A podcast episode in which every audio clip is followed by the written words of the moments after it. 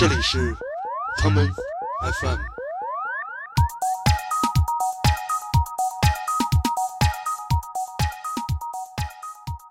其实这边的选择一开始并没有那么多，它都是在一个那个惯性上面。嗯，摇滚就所有人都听摇滚，你不可能不听摇滚。这边的氛围太强了。你这说话跟那的哥那个话术似的，谈到位置就带你去看一看了。呃，对，名字太狠了，都是好像都是爱琴海文明的产物。嗯，他们俩包裹着两个高校，这个是最关键的，一个是四川大学，一个是四川音乐学院。是因为学生嘛，这每这些韭菜们每茬都是每年都有一茬新的会来。嗯，然后麻糖的楼下，楼下是成都最著名的，当时最著名的一个 gay 吧跟一个 les 吧啊，两个 对分庭抗礼，一左一右。它有一种自己的魔力或魅力，因为有些人第一次去，想象不到这是一个地儿会和一些对当时而言比较前卫的音乐发生关系。你从肉眼你是判断不出来的。但你看那些人都看着特特对路子，对，这就是麻糖的魅力。呃，保利的电梯挺妙的，它因为一到了晚上大概九点以后吧，十点左右，呃，会迎来一个那个人流的高峰。嗯，不像就是那些白领上班，可能是早上八点。保利这个大厦，它是在晚上的十点左右，呃，会有一群年轻人涌入，呃，争抢四部电梯。然后得到那个优先，然后上楼的权利。哎，他们都选择这个楼上的地儿，而且还是一个高层。这个东西好像在国内其他城市真的是闻所未闻。然后 Here we go，对，说到 Here we go，有一个都市传说，嗯，有很多朋友都跟我讲过，就是他刚开业没多久，然后国际巨星 Lady Gaga 就是莅临了。给我们讲讲里面的业态吧。我记得里面有一些特别诡异风格的那种酒吧，就是怎么说呢，真的是妖魔鬼怪、魑魅魍魉，什么都有。消防通道是保利中心重要的组成部分，因为那里就更隐蔽、更安静一点儿。嗯，可能会有一些交易在那儿发生，然后也有一些偶遇。嗯。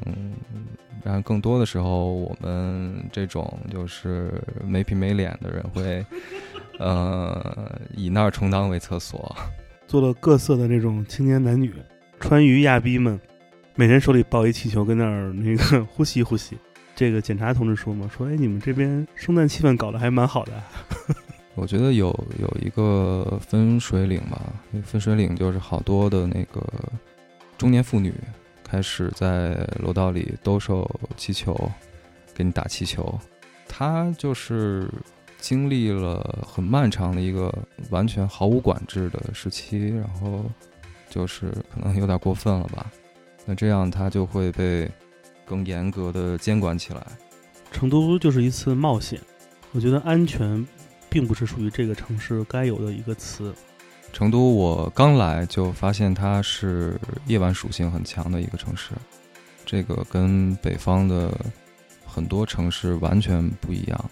嗯，就是太阳落山了，然后天黑了，你应该去去变个样子，这种感觉是成都会深深的带给你的一个感觉。我觉得就是大家之所以要。走出家门，决定走出家门，然后去到某一个演出的现场，去到一个空间，一个 club，就是被一种未知感推动的吧。不能，我们不能太追求那种安全的，然后过于舒适的那种、那种、那种心理状态。就是你今天晚上会遇到什么奇怪的人，然后听到什么样的音乐。嗯，这都是我觉得夜晚带给人们的东西。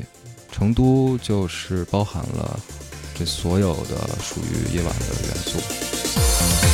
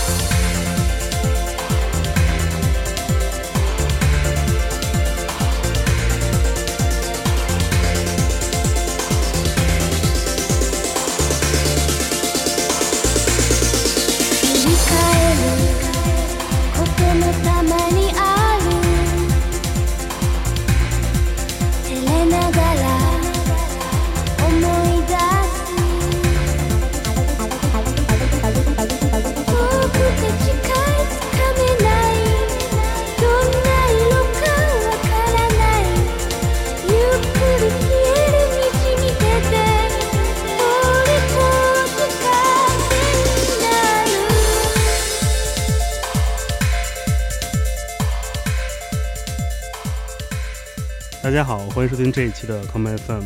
今天的节目我们在成都录制，嗯、是几月？六月，六月底。嗯、你们听到时候应该是七月份的时候了，但是不要紧。那个，我们为什么要来成都录音呢？是因为，嗯、上海已经很没劲了，所以我们来了一个被称作为成姆斯特丹的地方啊。今天的节目有一位嘉宾，嗯、他的名字叫做欧叶，跟大家打个招呼。嗯、大家好，我是崔欧叶，还他妈带姓儿，这傻逼！呃，全名全名。我跟你说，我们节目可是正经电台，来的所有嘉宾都有一个，就是包括我在内，都是啊正经名字。完了，今儿来一嘉宾，非跟我说一定要称呼他这样一个别名，叫欧叶。这个崔老师，崔欧叶先生，给我们讲讲为什么你要管自己叫欧叶呢？呃，主要就是身份证上那个名字真的太难听了，太不入耳了，所以呃，怕影响听众心情。别这样好吗？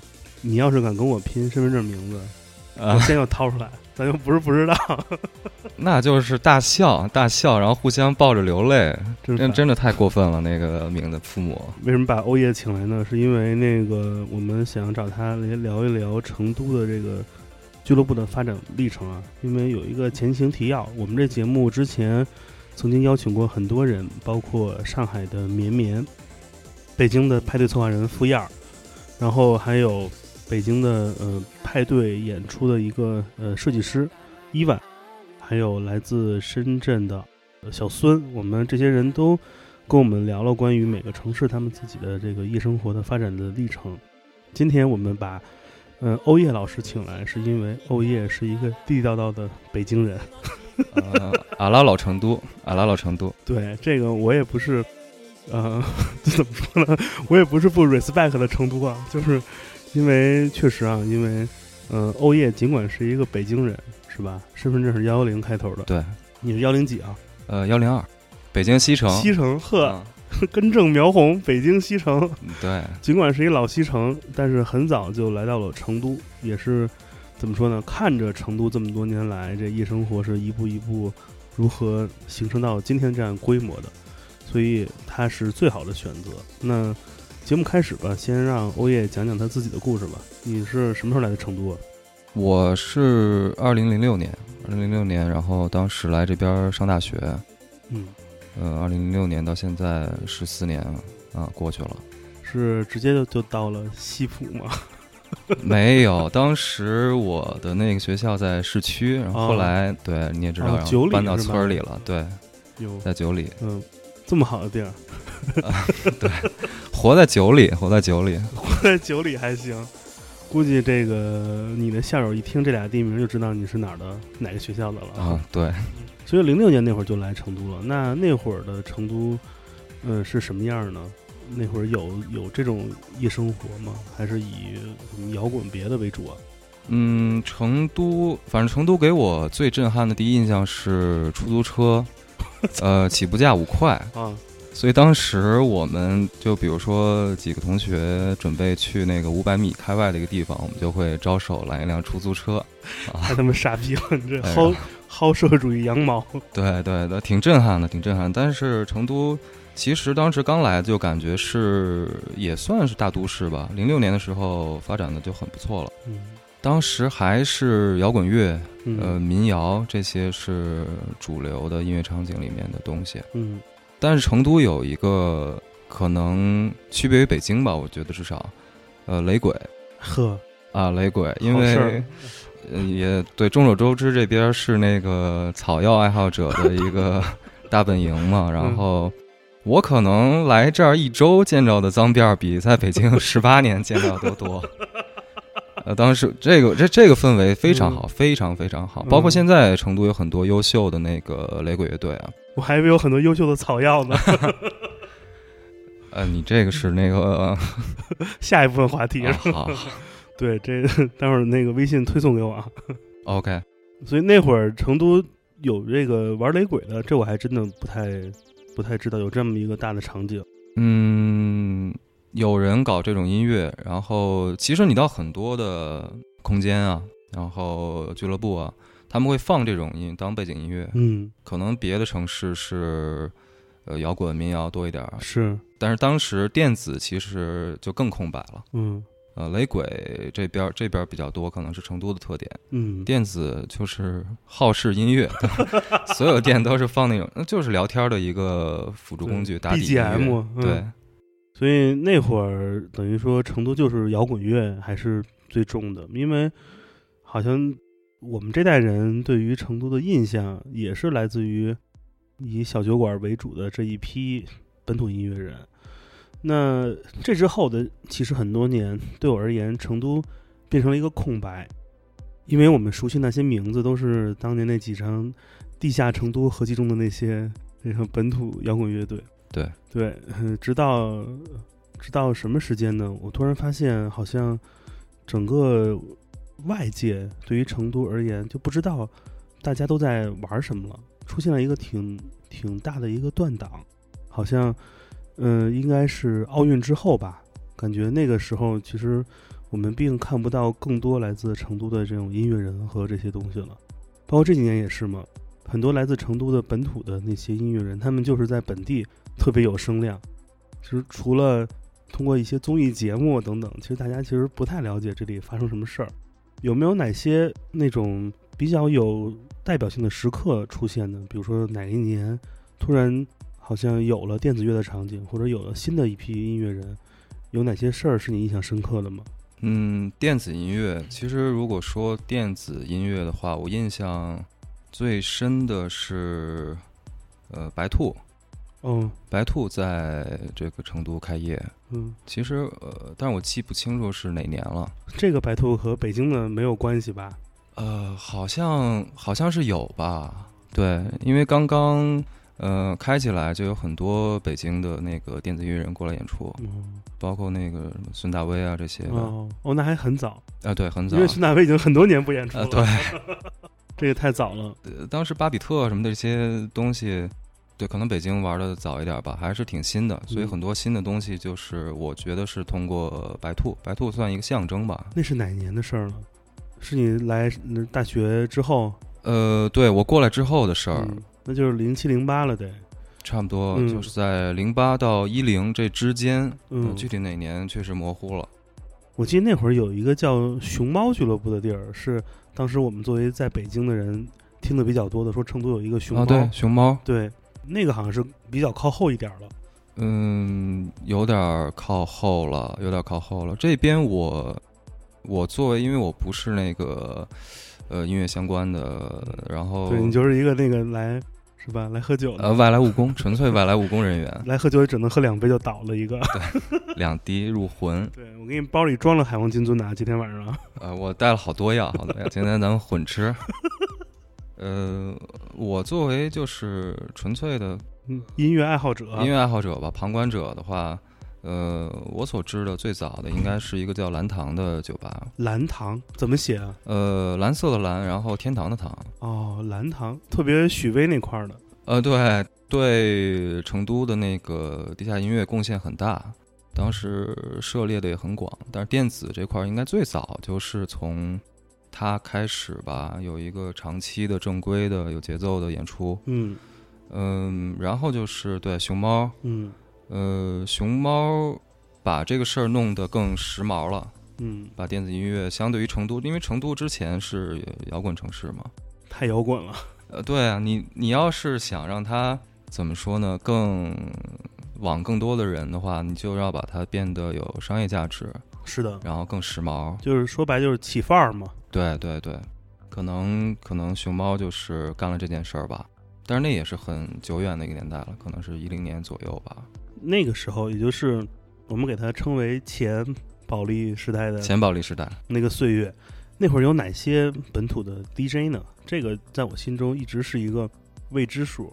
本土的 DJ 那就要说到，呃，著名的这边著名的 Tasty 厂牌的创始人啊、东京音乐节的那个创始人这么官方，啊、那个 Big Local、嗯 Big Local 先生，程先生，嗯呃，玩的很早，嗯他们他们可能。呃这是我熟悉的，嗯然后并且现在确实也做出名堂了，然后也成功了的电子音乐人。当时我记得最最开始他们是他是在一支那个电子盒乐队，呵，电子盒乐队，然后负责那个 盒的那部分，呃苹果电脑这部分，负责苹果电脑这部分。然后呃因为确实可能就是你你要是在那个年代玩这个是，那就是必须特别喜欢。是的，然后他就他就钻进去了，钻进去以后，嗯，很快就是后面这一系列事情，嗯，塔斯提厂牌、东京音乐节这些就出现了。就是连 local 也是从这摇滚这路子过来的，说明这成都确实真的是摇滚乐太强大了，都没有单独这么一支儿，就是空降一帮玩电子的，就是感觉令我挺诧异的。对，因为感觉貌似当年的保利是一夜之间出现，那他在这之前还是摇滚那一挂的多，这个别的城市好像很难见到这样的场景。对对，其实电子摇滚，然后包括那个说唱这边的，其实这边的选择一开始并没有那么多，嗯它都是在一个那个惯性上面。嗯嗯，摇滚就所有人都听摇滚，你不可能不听摇滚。嗯，这边的氛围太强了。嗯，摇滚以后，但是当时那个说唱也很嗯文化也很好，氛围很好。嗯 L 麦什么的，每年在这边搞得也火生火热的。嗯嗯，电子，但是真的是有空白期，嗯就是你不可能，你作为一个二零呃零八年左右的时候的一个十八岁的孩子，呃，我想选择电子。当时我记得挺还挺清楚，我们在还在听一些什么。呃，猫头鹰城这种，就是、这呃，就管这种东西，就是我们可能那时候接触比较多的电子了。嗯你要真的是，但是后来就是因为其实成都的电子音乐跟世界的电子音乐的，我觉得流行起来是算同步吧。刚才你提到了很多地方嘛，呃，蓝塘，嗯，还有那个成都的白兔，还有熊猫这些，他们都是在成都的什么位置呢？他们是扎堆儿吗？还是分的比较散？呃，你提到位置这个，就是咱们就得讲一讲了。嗯，其实就是大家都知道这，说话跟那的哥那个话术似的，谈到位置就带你去看一看。咱们绕一圈，绕一圈。好嘞，好嘞各。位绕一圈。呃，可能就是外地的朋友都知道九眼桥，嗯，是嗯，九眼桥就是一个捡尸，嘛？对对，对，视频都看过。而且是 男孩儿捡男孩儿，这就特别棒。那你笑什么呀？你笑那么灿烂啊？啊，没有没有，我为他们高兴，为他们高兴。嗯，九眼桥就就是一个类似于所有城市的酒吧街的这么一条街，是北京的后海，对，就相当于北京后海的山路，对对，嗯呃，喝点小啤酒，然后看看可能民谣歌手在那唱歌啊就看看看小男孩儿，啊，呃，漂亮的大妞一个比一个够劲儿，这个确实知道你幺幺零的，啊，嗯，但是其实呃，九眼桥它的那个斜对面隔一条马路，嗯呃，有一个怎么说呢？一个聚落叫做好望角。嗯，好望角是一个那个呃餐饮音乐的一个广场，它是半下沉又再上来，哎，有一点儿。对，嗯，先下后上的感觉，，对，有那种三层的那个步道啊什么的，有点像巴比伦的空中花园那立体感，对对对，还有小喷泉啊、小楼梯。对，呃，好望角那边攒聚着很多的那种，那就叫大酒吧了。是的，大酒吧就是以前我们所谓的那个 EDM 或者是社会摇的那些商业场，听众，对商业场，嗯、但是它的等于它的电子氛围呢，就比小酒吧九眼桥那边嗯，要浓烈一点了。是的，然后从好望角，呃，再往外推移，就到了科华路。嗯，科华路这边又有一个叫做那个蓝色加勒比的广场。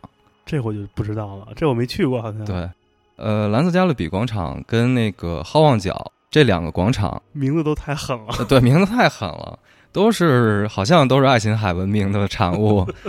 嗯，他们俩包裹着两个高校，哦，这个是最关键的，一个是四川大学，一个是四川音乐学院。嗯然后，那这其实就是符合一个标准的，怎么说呢？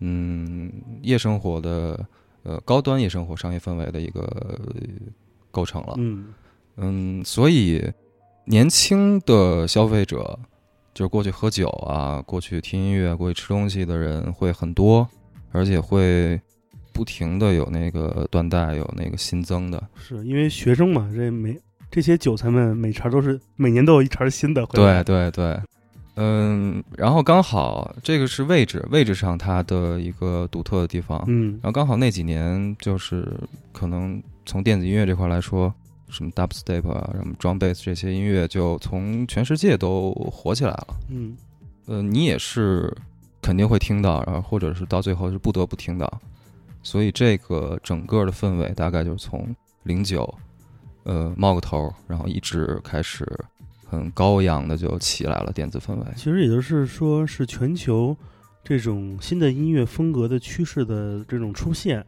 也导致成都有一些比较商业的地方开始播放他们，对，慢慢的积攒了这样的一些势力，无论是那个好望角，还是 蓝色加勒比，我老说成蓝色多瑙河，嗯，还是蓝色加勒比，其实他们作为这种业态半集中或者说半扎堆儿的这么一个气氛，其实是在前保利时代就有雏形了。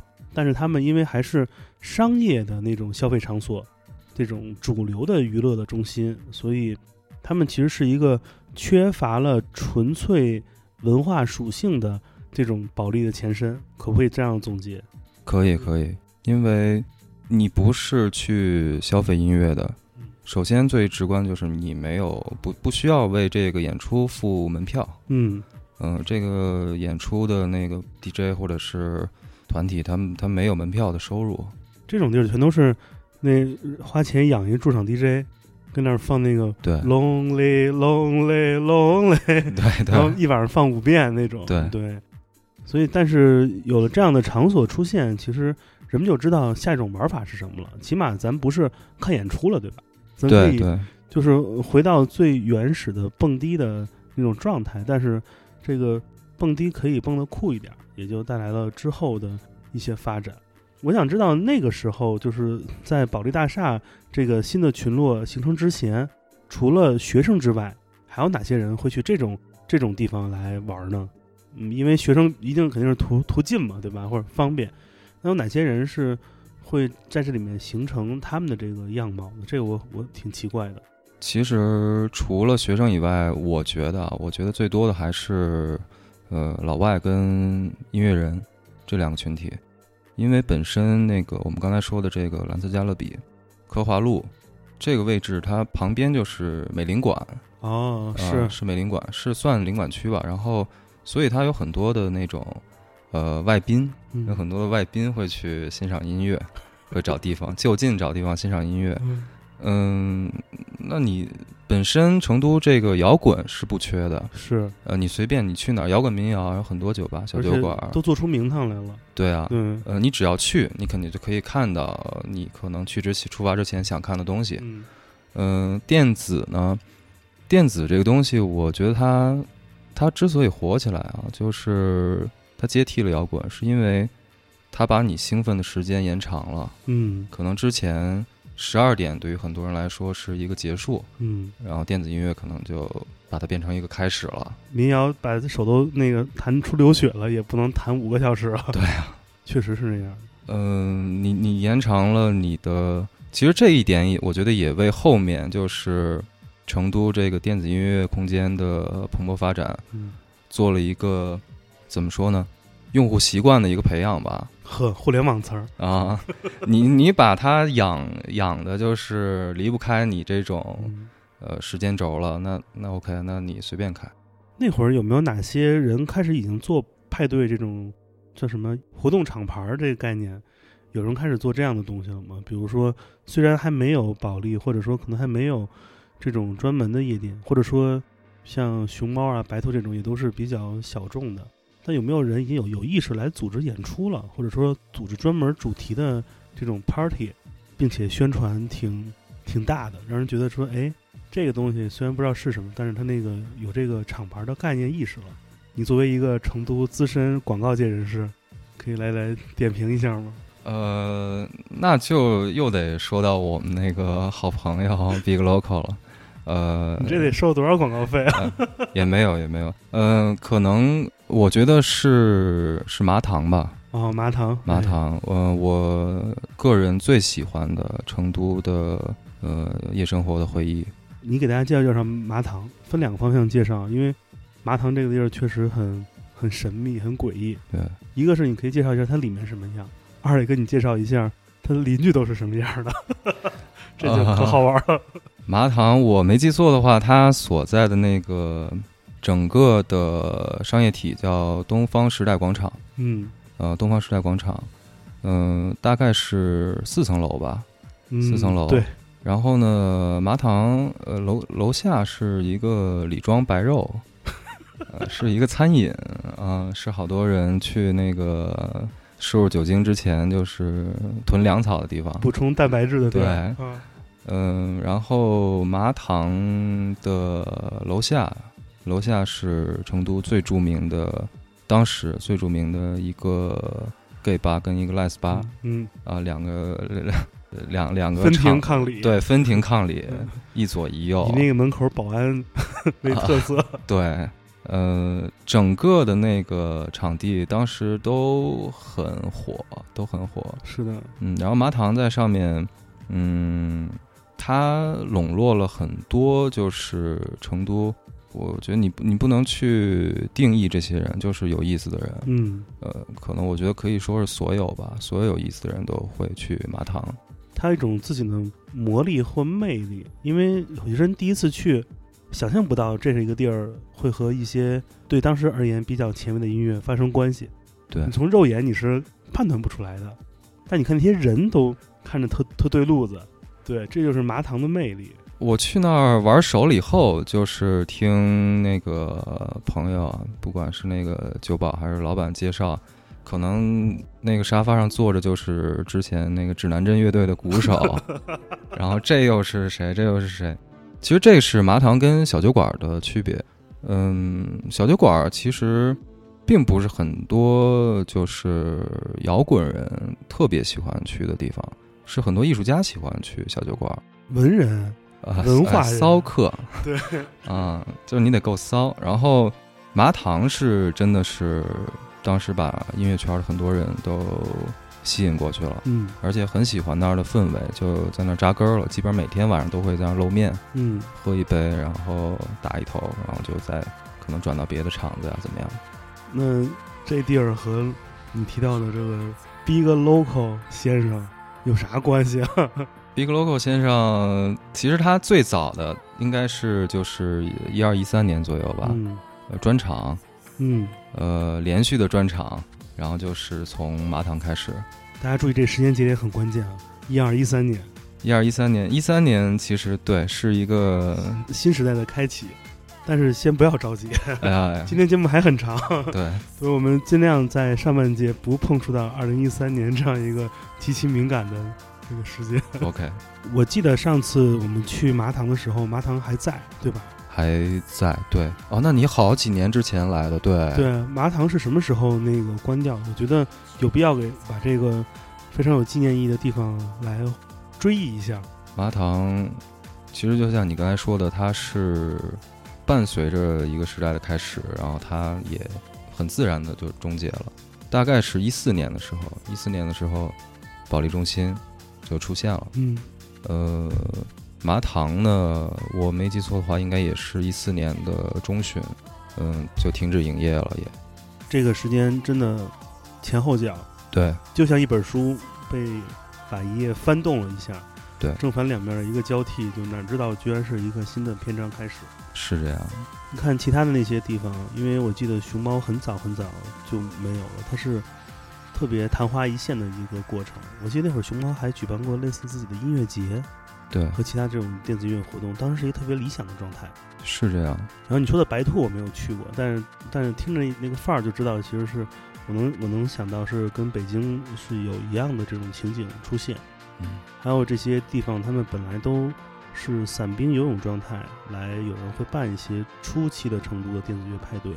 觉得那个时候大家应该就是其实还是在摸着石头过河，或者大家觉得那场地是一个热爱音乐的人很难短时间内来承受、来管理，甚至是来运营的，因为成本比较高，所以大家会办一些活动。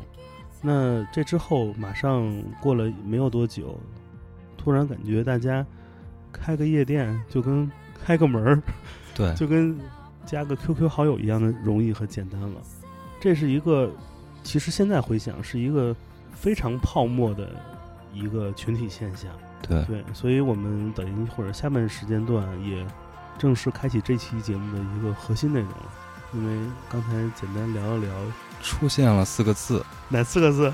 呃，保利中心。对，前保利时代的这些事儿，就是像是天空中的几朵不一样的云，它们就飘过了。但是保利这这坨大乌云，可是瞬间 怎么说，如雨后春笋一下，噌一下就从地表拔起来了。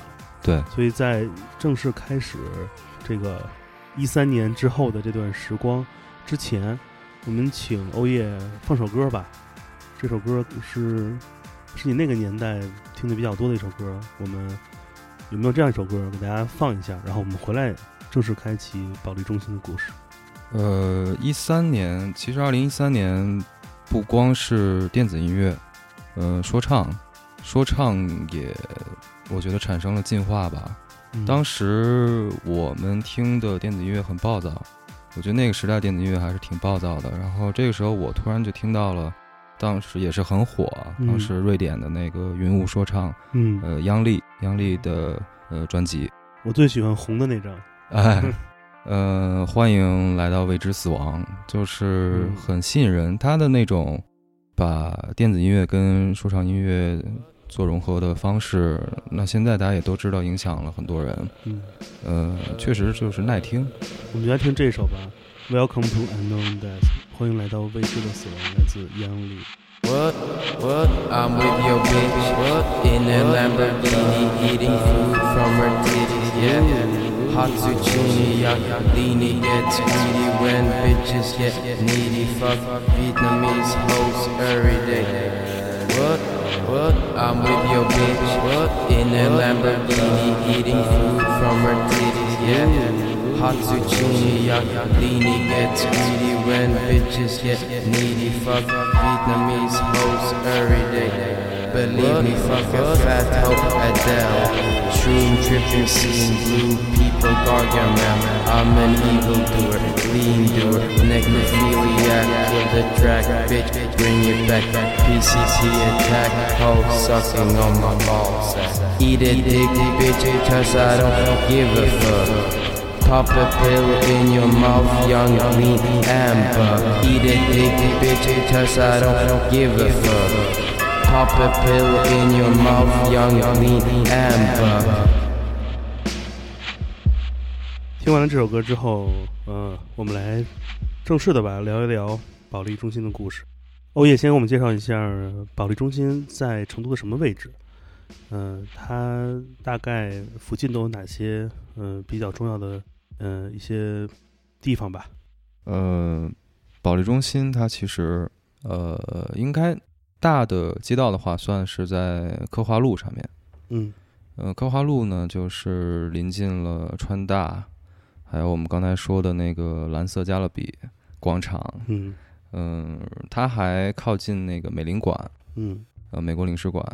嗯，是保利一个全业态的一个项目吧，它也有写字楼，呃，好像也有 shopping mall，然后还有就是这个保利中心本身是一个商住一体的一个项目嗯啊，上面除了酒吧以外，然后也有住户，嗯，包括也有人开公司在上面您就是链家地产的业务员小崔是吧？啊、对，稍后那个节目结束会把我的手机号 对，现在都是拉业主进群，朋友们。啊，嗯，所以这里面它就像是一个很多城市都有那种针对呃年轻族群开发这样一块地方。对，其实一提到这个商商住两用这种业态，就让人特别有那种时代感。最早的北京有那个叫什么 SOHO 现代城，SOHO 现代城，那就是我一直说那就是一个那个假梦嘛，告诉年轻人你有一个空间，你可以想干嘛干嘛，你可以住也可以办公，就变成了最不受人待见的一种业态，叫做商住两用。商住两用。对，那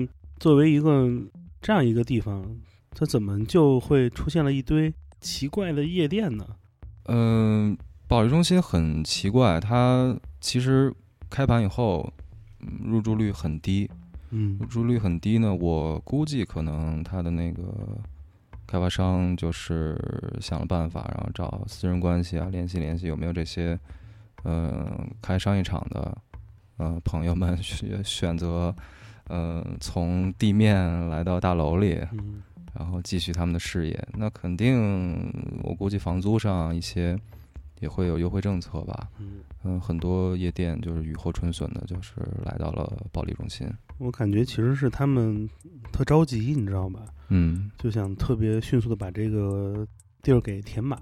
对，所以我最好奇的一点也就此诞生了，嗯。就是你说吧，一个营业性场所，好端端的这个大厦底商不选，哎，他们都选择这个楼上的地儿，而且还是一个高层，这个东西好像在国内其他城市真的是闻所未闻，对，真的没有见过有哪里像保利一样把这些动次大字扔到了空中，任凭他们去躁动。对，所以保利最有意思就是，嗯，等于把音乐场景从地面带到云端嘛。那之前我们就是溜达着，然后就走进一个呃 club 或者怎么样。这次我们就得乘坐电梯了。嗯，讲讲保利的电梯的故事。呃，保利的电梯挺妙的，它因为一到了晚上大概九点以后吧，十点左右，呃，会迎来一个那个人流的高峰。呃，不像就是那些白领上班，可能是早上八点。保利这个大厦，它是在晚上的十点左右，呃，会有一群年轻人涌入，呃，争抢四部电梯，嗯，然后得到那个 优先，然后上楼的权利。所以在等电梯的过程中，其实别把这个去夜店说的跟那精子赛跑似的。所以在等电梯的过程中，就是你就已经可以发现，哎，这不是那谁嘛，然后那谁嘛，就好多朋友就是开始点头了，然后 OK 结伴而行了，都是走面儿。对对对，呃，反正其实成都的那个圈子也小嗯。也小，然后大家都是脸熟，呃，你会很容易遇到熟人，然后那就热闹起来了。嗯。这晚上有意思的事儿、奇遇啊，这些就多了，肯定。呃，上了电梯呢，上了电梯，呃，反正有几个那个最火的楼层吧，十九、二十一这些，可能就成都的朋友都知道。嗯呃，后来整个楼全都是酒吧，所以就就分散了。你说这电梯让我很有感受。本来我们觉得这种像我们一样选择这个夜晚出行的，这个叫什么？昼伏夜出的、昼伏夜出，Party Animals，、嗯，就是用自己的生活方式来对抗这种白天上班的这种来自社会跟城市的一种束缚。对，你想那些班儿逼们早上起来去写字楼底下排队，你得抢那电梯，如果你迟到还得扣工资。没想到在保利这么一个地儿，让这帮跳舞的人也得来挤电梯，对来挤电梯，来经历这些班儿逼们白天有过的同样的这种社会轨迹。对。所以这是一个特别有意思的一件事儿。是，呃，电梯，反正电梯上，你上电梯，你看到就是哪些，呃，体貌端庄的那个小姑娘，体貌端庄还是体毛端庄？体体貌体貌，主要是体，呃，按了哪个楼层吧，然后你可能就说，那我就也在这一层那个落足吧。呃，很多这种时刻，这个好也好玩儿，反正都是喝酒嘛，嗯都是听音乐，嗯，然后不如那个视觉上优先，嗯，你这个玩这尾尾行这块儿的还，也真是够一呛的。嗯，给大家介绍一下那个保利里面的几个最有名的店吧，因为好像有几家是他们最早最早最早还行，最搞的，对，有几家是他们最早来到这里，并且好像也是所谓的这个保利的常青树啊，分别是哪几家？其实最早就是三足鼎立的一个状态，嗯呃，Tag，呃，NASA，还有 Here We Go 这三个 club，然后其实就是几乎同一时间，这三个就都开出来了。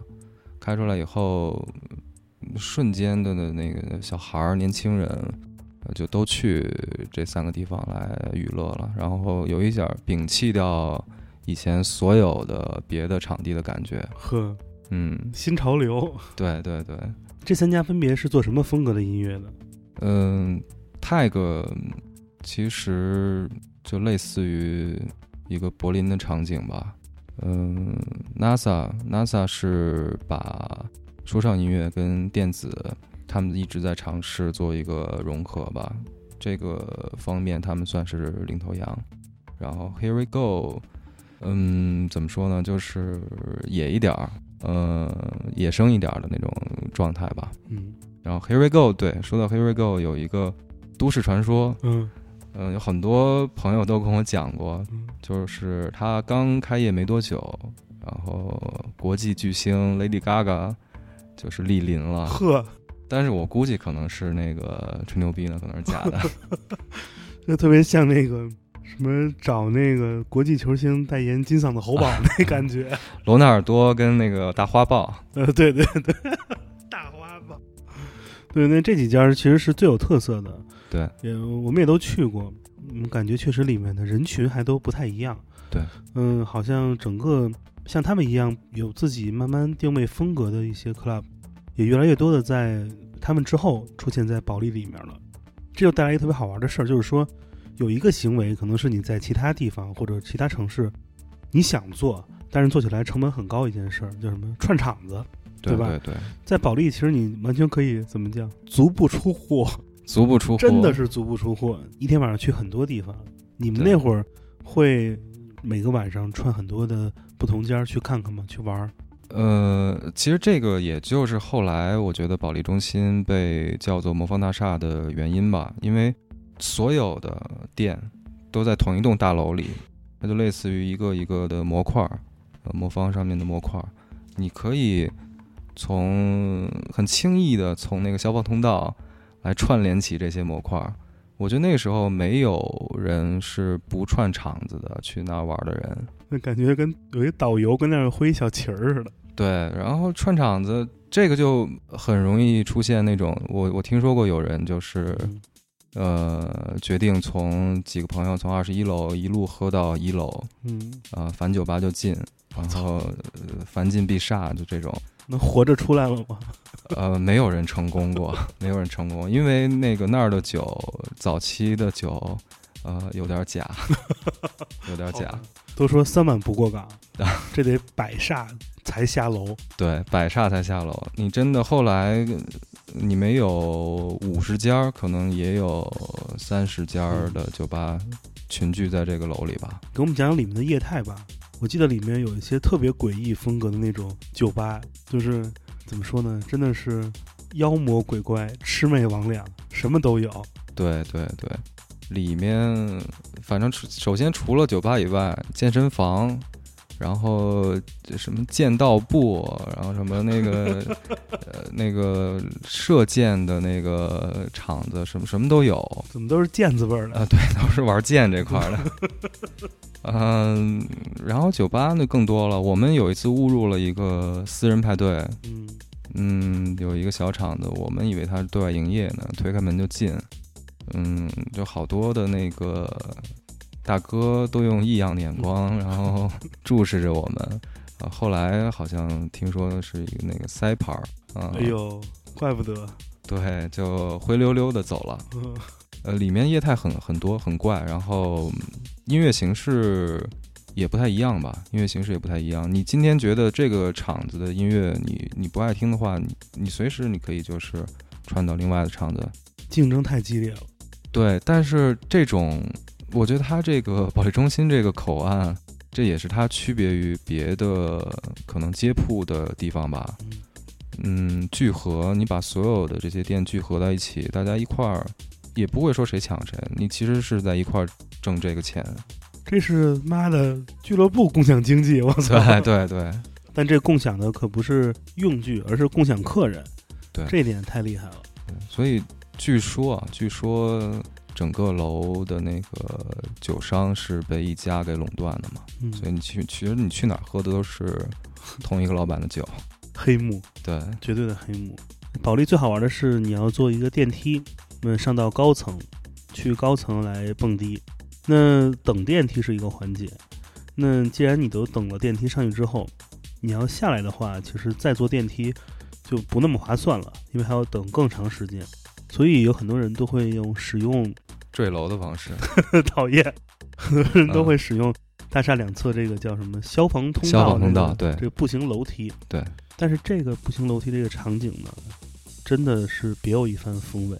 对好像你每下一层楼，都可以看到不同的青年男女坐在不同的这个台阶上，干着点什么事儿。对，这里面有有各种各样的玩法啊，或者说各种各样的现象。对，咱们带着批判的眼光，请欧耶给大家讲讲好不好？消防通道是保利中心重要的组成部分，因为那里就更隐蔽、更安静一点儿。嗯，可能会有一些交易在那儿发生，嗯然后也有一些偶遇。嗯嗯，然后更多的时候，我们这种就是没皮没脸的人会，呃，以那儿充当为厕所。哦，还干过这事儿呢。嗯嗯，消防通道其实是一个缓冲区吧，嗯是一个缓冲区。你在那个音乐房子里面嗯，嗯，待时间久了，呃你想说说话或者怎么样，聊聊天儿，然嗯后就会到那个外面走廊消防通道。很自然的一件事儿，对出门右转就到那个楼梯口了。对，所以它其实它其实是一个那个社交环境吧，算保利中心的一个社交环境。所以你看分区很明确，我有专门负责玩的。你进到房间里，你就是听音乐，你就是蹦，然后你出来以后，大家聊聊天儿，喝喝酒。大家还有可能传递一些某种讯息。啊、对，就是那个草药这块儿的朋友，然后就开始做一些交换了。对我记得在草药之后，这个整个这个魔方大厦中又流行了另外一种跟呼吸很有关系的玩法。这个导致我记得我在中间那一侧的消防楼梯有一层差点摔倒，嗯因为有无数的玻璃酒瓶，还有无数的这个以金属做的这个小钢炮，气弹，空空的小钢炮们在这个脚边落成了小山堆一样，这个是一个非常独特的这个保利现象。这是啥呢？给我们讲讲，我们这不懂啊，没用过呀。呃，对你先说，我也没用过，我只是看过。对，这个其实确实是没接触过，只能是那个 凭后面可能是凭想象跟大家来介绍一下了。哎对对对对，做的非常好。呃，里面具体的那个这个成分啊，我我我确实还不太清楚，但是反正就管它叫气球嘛，嗯，是笑气啊还是什么东西就不知道了。也可能是谁放的屁啊？对啊，我们曾经这么玩过，就是当时。呃，当时那个资金紧张，然后但是呢又极度不想玩儿，呃对喜爱这个东西，互相吸屁。我 所以就是，比如说那个有一个人负责去购买的时候，嗯他会在购买以后把这几个全部吸入，然后再用自己作为容器，的二氧化碳把它那个填满，然后拿给朋友太们。享用。啊，但是对这种人少，嗯就反正我干过这事儿。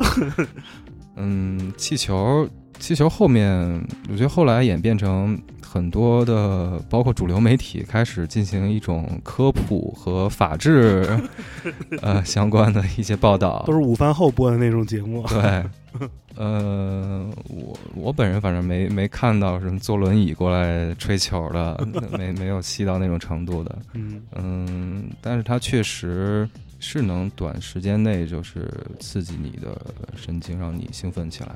我记得有一次是过圣诞节吧，还是过什么节，有人来检查，你讲讲那事儿。啊，这个好像还真没听说过。记我记得有一阵儿好像是哪年过圣诞节，嗯有什么消防还是什么的人过来查保利，嗯突击检查，没跟人打招呼。进去之后就看见各这个这个消防通道这个台阶上，坐了各色的这种青年男女，嗯，对吧？川渝亚逼们，每人手里抱一气球，跟那儿那个呼吸呼吸。对，这个检查同志说嘛，说哎，你们这边圣诞气氛搞得还蛮好的。特别可爱，童趣，特别童趣。对，但是这也是为什么那个消防通道给我的很深的印象。嗯你在那儿可以遇到各种各样的人，包括了五六年没见的朋友怎么在那儿出现，对，包括一些从北京逃离的说唱歌手。对，没想到我操跟这儿蹲着呢，就是大家四目相对那一刻都感觉到很诧异。这里真的是一个魔方大厦，就是一个，它是一个怎么说呢？是一个那种里世界的入口，对，里世界，能连接所有的这种有趣的事儿跟具有想象力的事儿。最疯的时候，你们是哪一年？你们是每个周末，或者说每个有玩的时间都会去保利吗？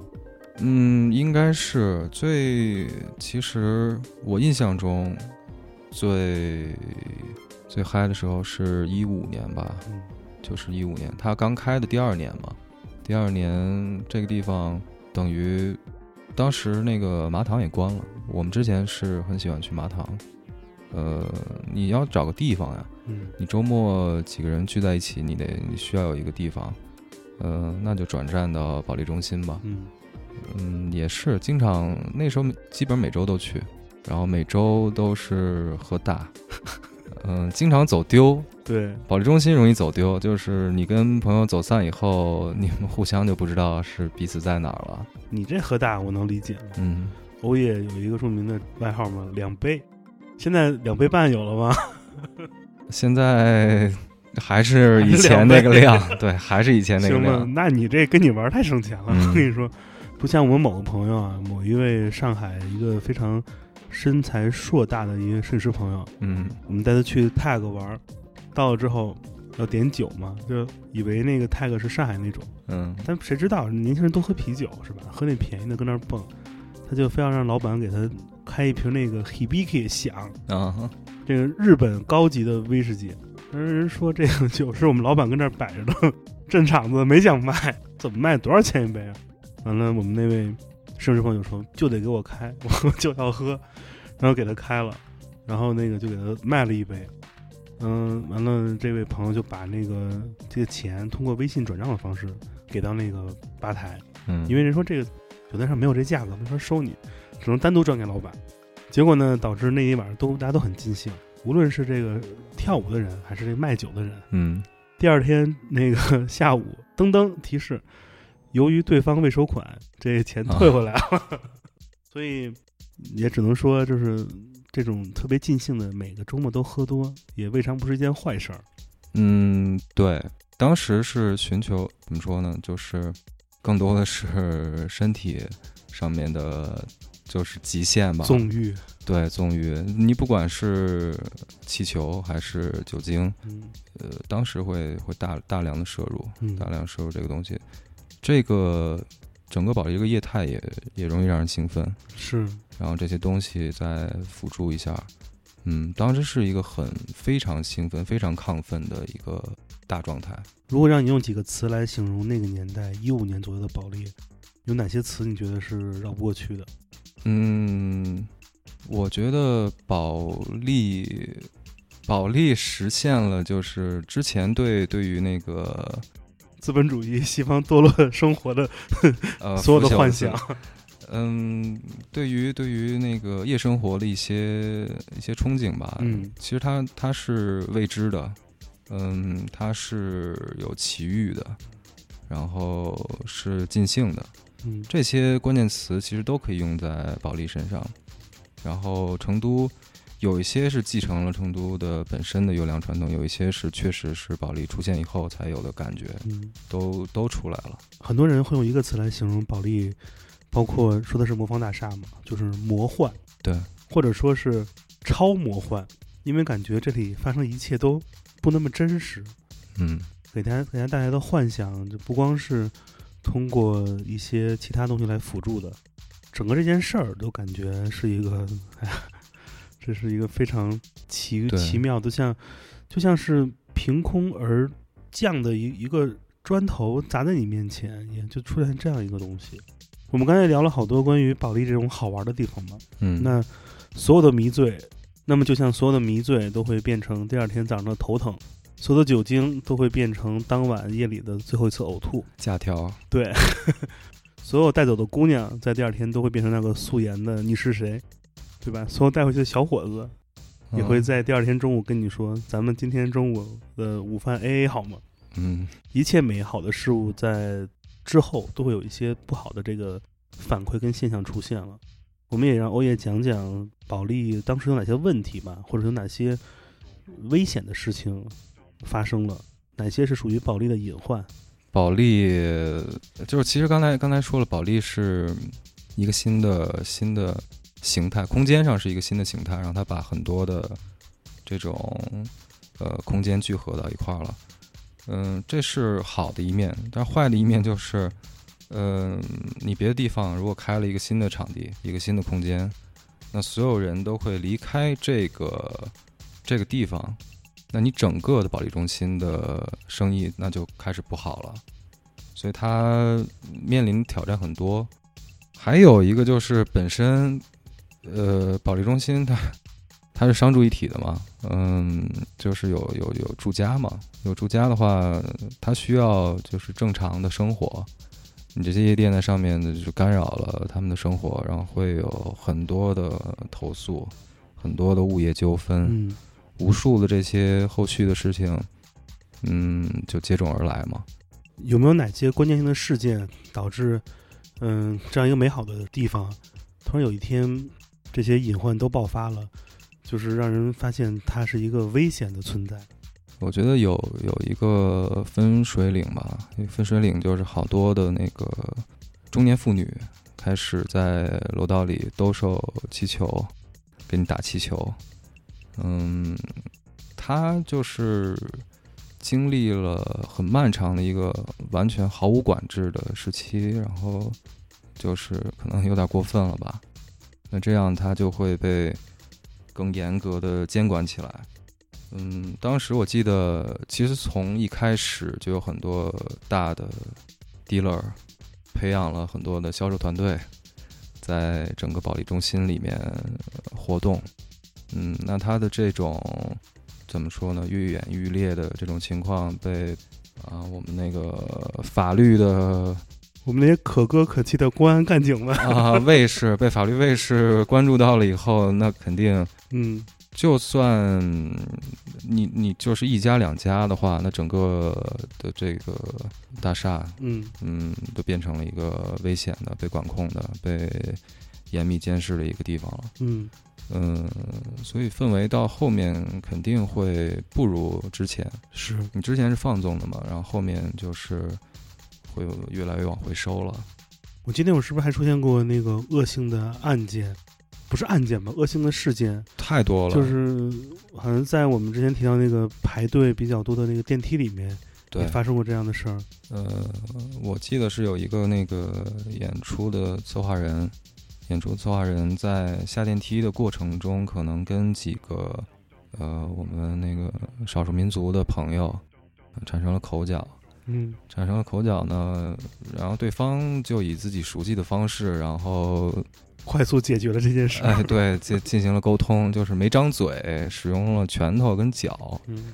嗯，打的挺挺严重的，因为这个楼里不光是那个电子音乐的聚落，它也有很多，包括四楼，我记得有一个藏式风情的一个演绎吧吧，就是这种感觉的。巴扎黑那块儿呢？嗯，对，呃，很怪，他的那个呃整个的人员构成相当奇怪，呃，嗯你会有这种冲突，会有这种意外。嗯嗯，然后这场这场冲突，嗯，其实还挺有名的，因为当时他们找了一个著名的北京的 DJ 过来演出，然后那个 DJ 也是目睹了过程以后，说不演了，直接跑了。呃，对，领领着自己的妞走了，默默的走了。嗯，被吓到了。嗯，今天如果再回看当年的保利，你觉得它是一个美好、幸福占多的一个地方，还是说危险、混乱以及一些后怕，嗯，比较多的地方？他们是怎么样一个这样一个关系？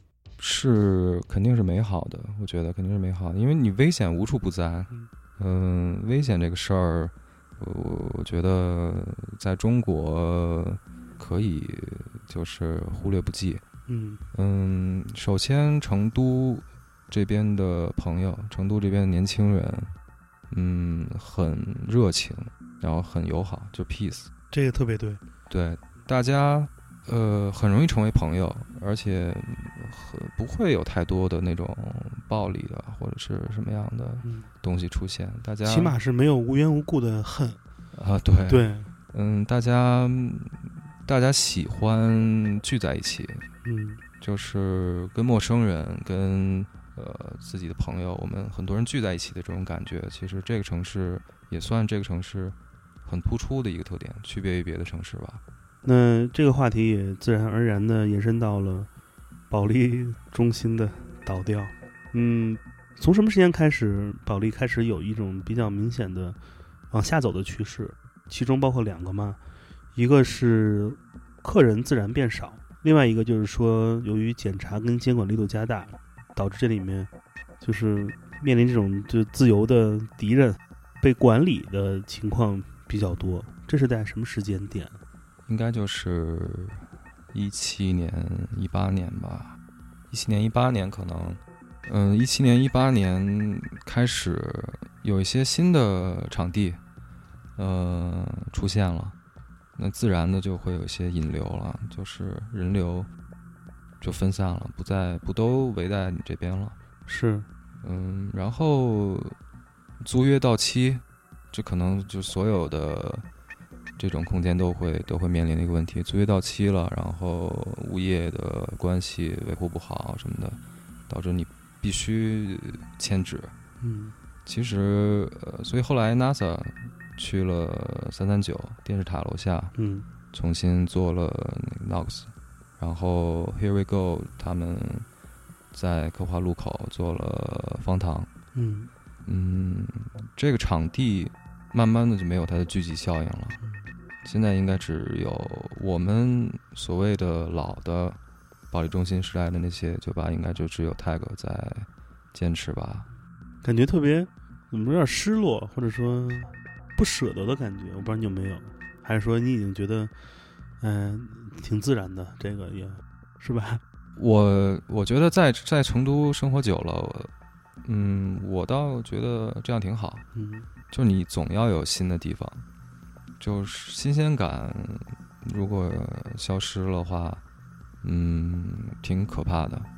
包括就算是还是叫这个名字，嗯嗯，但是它换了一个位置，它至少还有一些吸引你过去再看看的这这些原因吧。是在保利整个的文化气氛最火的一段时间，有个词是所有人都在说的嘛，就是大家已经改造了成都这个城市的名字，对吧？成姆斯特丹，成姆斯特丹、这个我记得咱们小时候是不是说过通县叫通里弗尼亚？通里弗尼亚、都是一种特别美好的设想。和平西西里，对，是 嘿，是一个一种美好的祝福。但是其实和真的和阿姆斯特丹不同的是，成都并不是通过这些貌似的自由来贩卖某种经济的方式给到游客。其实成都有自己这种文化上的自发的一面，但是我们又不得不能不绕开整个药物文化在成都和保利的这样一个已经成为一种怎么说呢？一种不能被绕开的一种文化现象。那当时，当时在保利中心里面，尽管我我跟欧叶我们是那个对吧？我们是走这可令这一块儿的，啊对，喝白开水这块儿的，没错儿，就是海王金樽就白开水。对，然后我们是保温杯青少年，嗯，但是我们也看到了很多在药物文化影响下，他们在度过自己时光的一群人，啊，是不是说得太假了？操，自己都不信。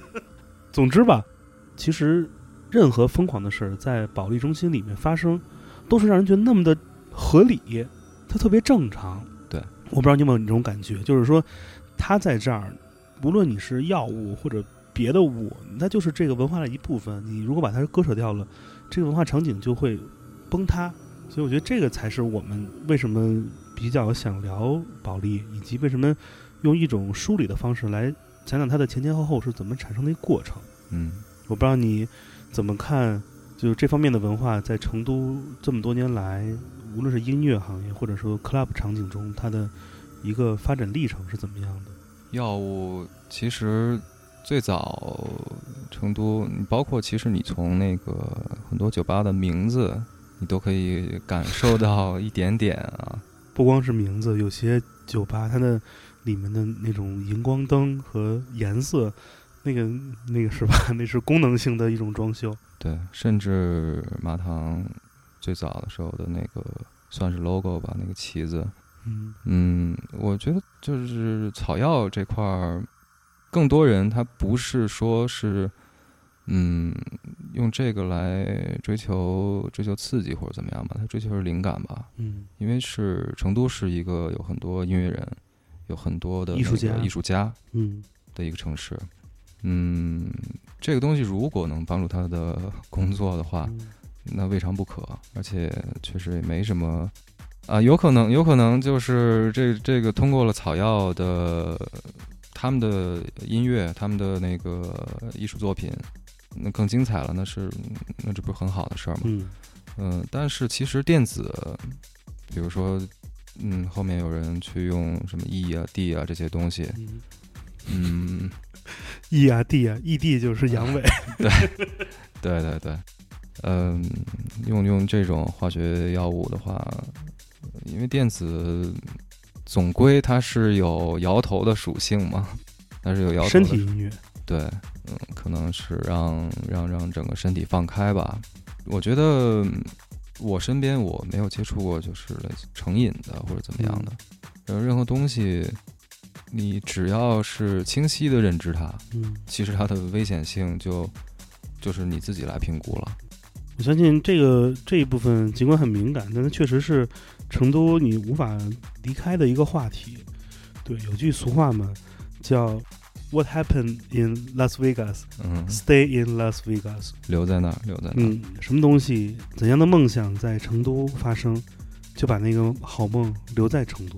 对，整个保利中心带来的是一种非常多元化的文化体验，不光是 club 舞曲文化，还有各种各样的可以被称之为亚文化的这样一种火苗，都在这里面一一出现了。它是一个被封闭的世界，你从外面看不到大厦有哪一盏灯或哪一个霓虹 logo 写着这里蹦迪，此处 techno 是吧？它是一个黑匣子，但是只有你走进内部之后，才会探索其中的每个角落的那些秘密，有电梯的秘密，有消防通道的秘密，还有每一家门口的秘密，甚至是那些狭窄的走廊中，你可以看到 tag 门口排队的人从这个从他自己的门，这个队伍能排到别人的门口。对，你甚至可以在里面发现，原来里面居然每个空间都是一个复式结构，就是这些东西都是难以想象的。它为什么会在这里出现？相信开发者、开发商也一定想不到这是干这个用的，对对对对吧？人想是那种 loft 这种什么中产生活，但是所有这一切来自商业的设定，都被成都这样一个有着非常自主性、自发性的文化重镇所改变了。人们用这个商业空间做了这些创作者们自己想做的事情，这才是保利最酷的一件事儿。现在这个时代的保利中心，你觉得算是是一个死期、晚期、坏死阶段，这个 癌症晚期的保利吗？它里面现在你还去吗？它里面现在什么样子？呃，我们上个月刚刚去过，呃，我们有好朋友在里面开了一个空间，嗯，做展览为主的一个空间吧。它可能还是还是活着的，还是活着的，但是从动变成了静吧，嗯，可能更多从动变成静吧。植物人儿主要 植物人儿 健康，啊，对，呃，其实它作为空间来说的话，本身本身保利中心知名度够了，嗯然后，嗯，你你开发出了它下午两点到六点的这个使用方式的话，也未尝不可。嗯，是的。那现在如果有朋友来成都，你还会带他去保利逛一下吗？看看遗遗址，嗯、强烈要求的话，会带过去看一下吧，是？吧？啊、而主动应该已经不再会去那边了，确实也嗯，也没啥可干的了。对你看不到最好的那个时候了，所以就意义也不大嘛。的确是对你不是圆明园，这是一个商业体。你作为嗯前保利时代的这样一个观察者，以及整个保利岁月的这样一个见证者和参与者，嗯，你也玩了挺多年的了，是吧？当年那个青涩的少年，嗯，变成了中年的欧耶。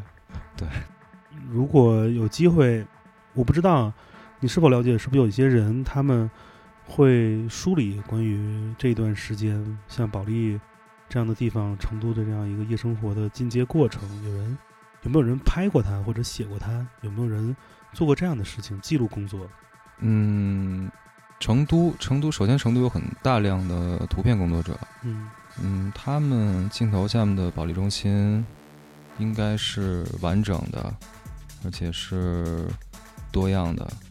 图片这边的话，我觉得如果有一个人来牵头整理的话，是有会有一个海量的图库。嗯嗯，至于它的历史的话，这些嗯空间的老板都还在嘛，嗯他们应该可能在某个机缘下会一起来回忆一下吧。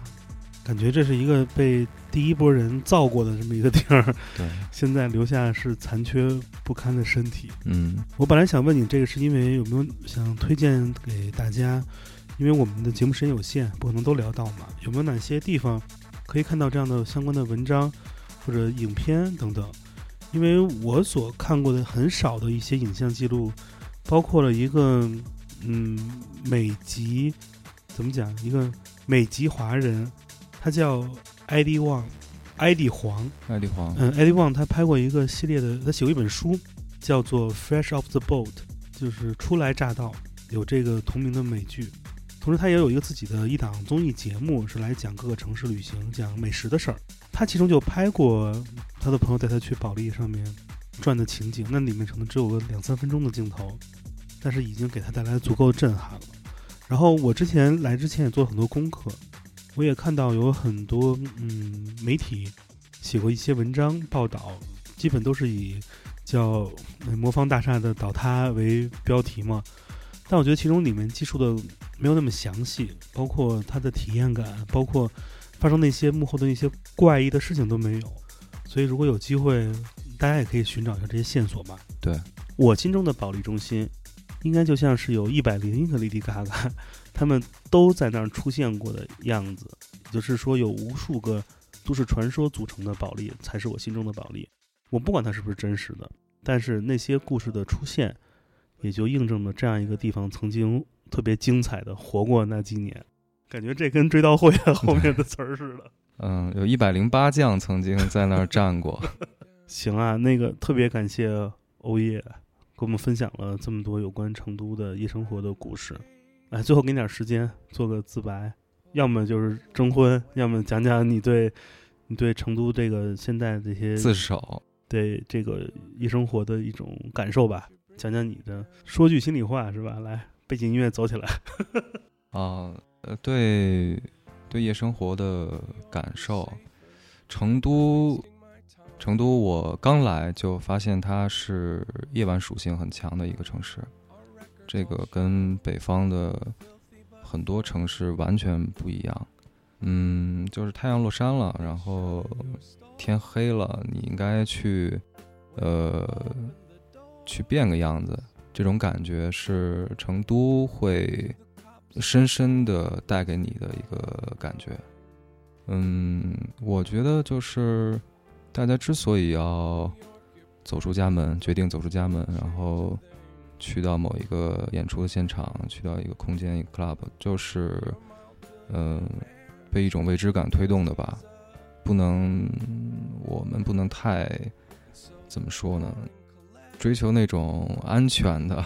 嗯，然后过于舒适的那种、那种、那种心理状态，就是你今天晚上会遇到什么奇怪的人，然后听到什么样的音乐，嗯，这都是我觉得夜晚带给人们的东西。嗯，成都就是包含了这所有的属于夜晚的元素。成都就是一次冒险。对，我觉得安全并不是属于这个城市该有的一个词。对，我记得小时候听一首歌啊，也不是小时候，十几年前吧，嗯、听过一首歌，是来自于纽约的 LCD Sound System，他们有首歌歌词这样唱到的，说纽约你太安全了，所以你 bring me down，你太让我失望了。一个大城市如果过于安全、过于系统、过于规整，就会让所有人感觉都像是流水线上的一个小螺丝钉，没有了曲折，没有了弯道。没有了那些意外，你就让每个人的生活变得一样了。嗯，希望如果你有机会来到成都，你也可以变成其中的一个不安定的小因素。对，在合理的情况下，让所有的想象力跟你一起来玩一玩，对吧？对对，如果你在成都没有朋友呢，怎么办呢？是不是欧耶可以地陪一下？呃，对，呃，可以私信那个，女士优先，嗯，男士免谈。对必须的。你看看，这就是幺幺零幺零二的人啊！我给你讲讲，行吧？这个这期节目差不多了，然后下一期呢，我会将请来，嗯、欧耶的两位朋友来讲讲保利之后，也就是最近这一两年成都夜生活的变化。在下期节目中呢，我们更多的会聊到今天成都的样子，关于保利中心，关于成都这过去十多年来夜生活的发展。我们即将把这本书给合上了，啪！啪，嗯，节目最后依旧是我们的固定小广告。如果你想加入 Come FM 的听友群，欢迎添加我的个人微信，也就是剑崔的汉语拼音全拼，我会把你拉到我们的听友群中。节目的最后，让欧耶选一首歌来作为告别。呃，我想推荐一个我我特别喜欢的一个丹麦的厂牌儿，呃 p a s h Isolation，这个厂牌儿是做科技舞曲吧，嗯主要是做科技舞曲。他们有一个呃乐队叫 Last for Youngs，Last for Youngs，年轻就是造。对，年轻就是造。嗯，我推荐这首歌，就是可能我觉得可以让人憧憬未来的成都吧。啊，我觉得未来一定是要要未知的。好啊，这首歌叫什么名字？Sister，这首歌叫《姐们儿》，其实自己还是心里想着姐们儿，对，根本就不是未来，根本就不是未知，对 对，对，希望朋友们来加到我们群里啊。如果需要欧耶地陪，那群里你们自己勾搭，我就不管了。好了，就是这样，谢谢大家收听这期节目，我是建崔，啊我是欧耶，我们拜拜。再见。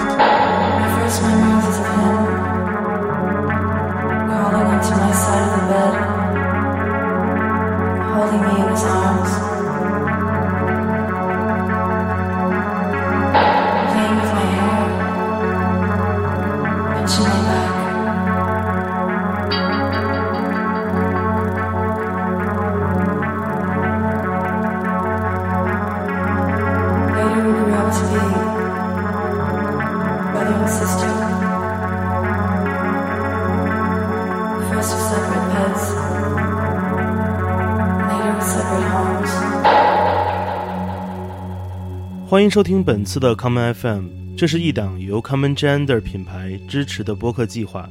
我们将会在每个周三、周六、周日进行三次更新。如果你想了解更多情况，欢迎查找并订阅 Common Gender 的微信公众账号。具体的添加方式，请查看各大播客平台每期节目推送的文字信息。谢谢，让我们下次再见。